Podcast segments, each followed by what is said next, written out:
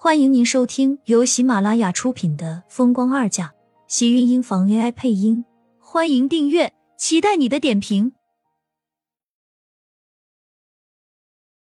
第一百六十八集，苏浅将自己缩进自己的怀里，像是把自己藏在自己外面坚硬的壳里。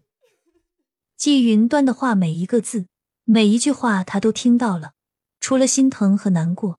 他承认自己真的做不了什么，那种被整个世界都抛弃的悲凉，像藤蔓一样肆意在心上蔓延，泛滥成灾。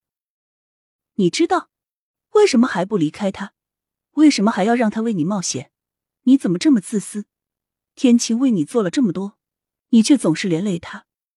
季云端就算是心里在愤怒，良好的教养也一直让他保留着自己的底线。来来往往的护士脸上。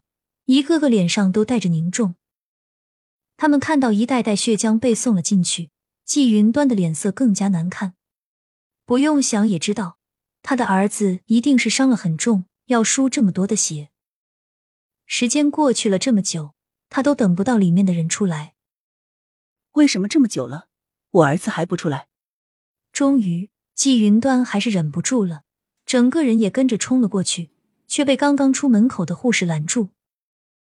你干什么？你不知道这里你们家属不能随便进吗？快出去！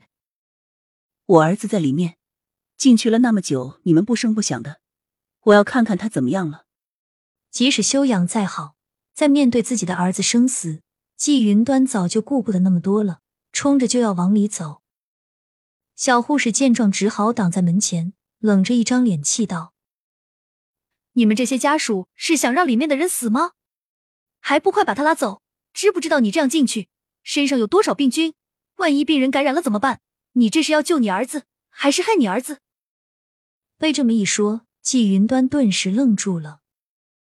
就连一直把自己缩在角落的苏浅，在听到厉天晴会死的时候，也是身影一僵，抬头冲到季云端跟前，将他拉出了手术室。小护士赶紧关了门，往里面继续忙碌了。我儿子会死吗？显然，就是活了这么多年，见惯大风大雨的季云端，突然间也有些被吓住了，忘记了拉着自己的苏浅，突然声音哽咽的开口问道。苏浅心中一疼，眼底却是一片坚定和倔强。不会，他不会，他那么强势，那么厉害，肯定不会有事的。他是厉天晴，没有人能害得了他。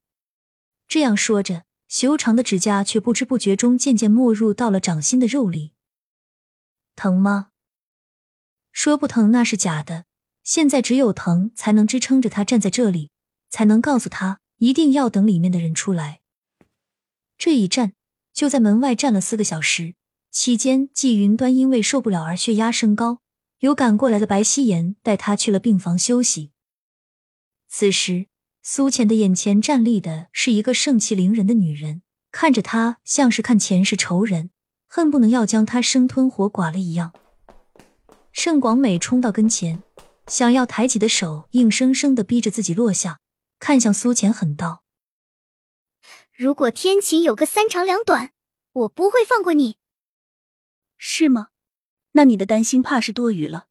如果他真的有意外的话，不用你。我自己也没有办法放过自己。苏浅怔怔的开口，视线却一直倔强的看向着手术室的门，也不管自己的眼睛在渐渐充血，也不管伸在口袋里的手握着那块银锁有多用力。他从来没有像这次一样这么迫切的想要祈求老天爷，让里面的厉天晴平安无事的出来。离开天晴，他不属于你。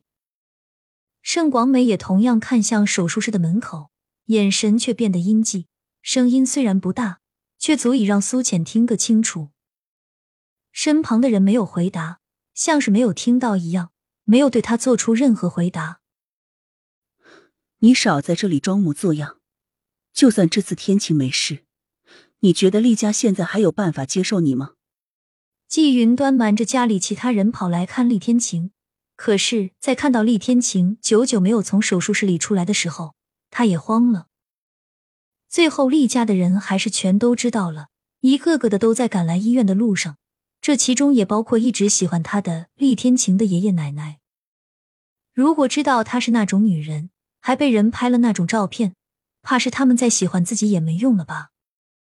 苏浅心里一阵悲凉，可是眼神却依旧倔强坚定的站在手术室门口。没有等到厉天晴从里面出来之前，他就是被厉家人打死，也不会离开这里一步。一阵急促的脚步声传来，还大部队没有到达这里之前，手术室的门终于打开。苏浅动了动已经僵硬在原地的双腿，还没有迈动，坐在一旁的盛广美就已经冲了过去。天晴他怎么样？还好送来的很及时，伤口差一点就刺到了心脏，暂时还没有脱离生命危险。我们已经转送到重症室，等到厉先生醒过来。观察七十二小时之后，就可以脱离危险。在这之前，要记得小心照顾，尽量的少探视。必要的话，还是最好身边留个人照顾就行了。顾长青交代完，摸了一把额头上的冷汗，疲惫的走到苏浅跟前。苏医生，今天你请假的日子过了，晚上就是你的班，跟我过来把假休了。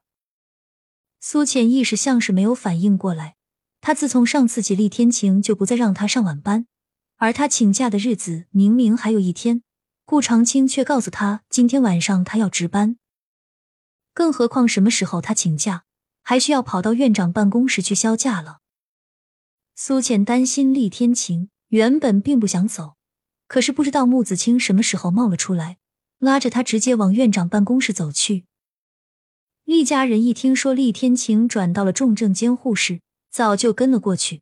他想去，可是那些人已经足够把门口堵满了。穆子清见他舍不得走，不管三七二十一，拉着他直接走了。亲们，本集精彩内容就到这里了，下集更精彩，记得关注、点赞、收藏三连哦！